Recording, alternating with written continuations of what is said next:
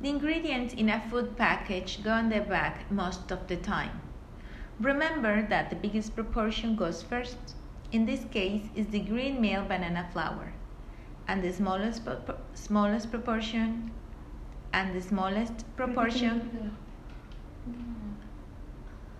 otra vez. Deja, deja correr de. Okay. Una, dos, tres. The ingredients in a food package go on the back most of the time.